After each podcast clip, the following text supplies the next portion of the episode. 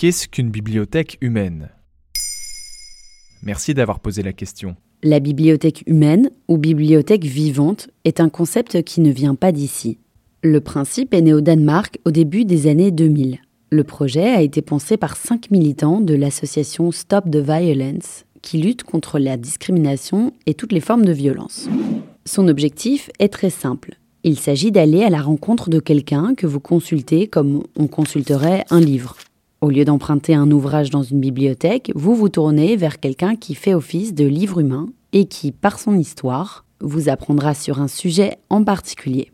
Il s'agit de contribuer à une société plus ouverte. Comme quoi, par exemple? Il n'y a pas de sujet tabou. La dyslexie, la toxicomanie, le parcours migratoire, tous les sujets peuvent être racontés. Ainsi, des bénévoles se portent volontaires pour livrer leurs récits à eux. Ils échangent avec des lecteurs pour déconstruire les stéréotypes et raconter leur parcours de vie. Chacun est libre d'échanger et de partager son témoignage. Les conversations couvrent aussi par exemple le deuil, les addictions ou encore le handicap. Selon son fondateur, Ronia Burgel, la lecture d'un livre humain permet de lever les tabous et déconstruire les clichés.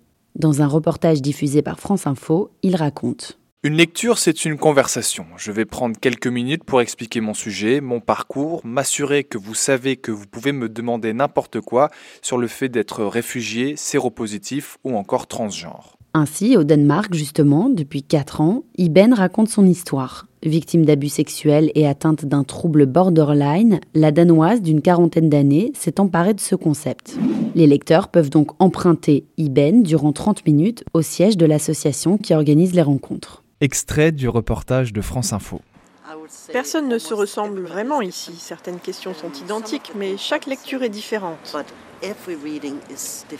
Selon Ronnie Abergel, le fondateur de la bibliothèque humaine, une fois que le lecteur est sûr que le livre humain ne sera pas offensé, il pourra commencer à poser les questions et son courage et sa curiosité le guideront. Et est-ce que cela existe en France? Depuis sa création, le concept a voyagé dans plus de 80 pays, dont le Canada et la France. Dans l'Hexagone, c'est à Toulouse que le projet a pris le plus d'ampleur à partir de 2016.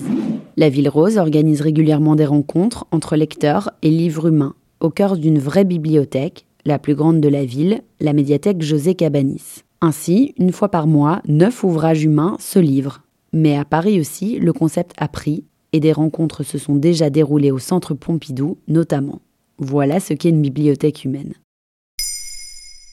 Maintenant, vous savez, un épisode écrit et réalisé par Johanna Cincinnatis. Ce podcast est disponible sur toutes les plateformes audio et pour l'écouter sans publicité, rendez-vous sur la chaîne Bababam Plus d'Apple Podcast.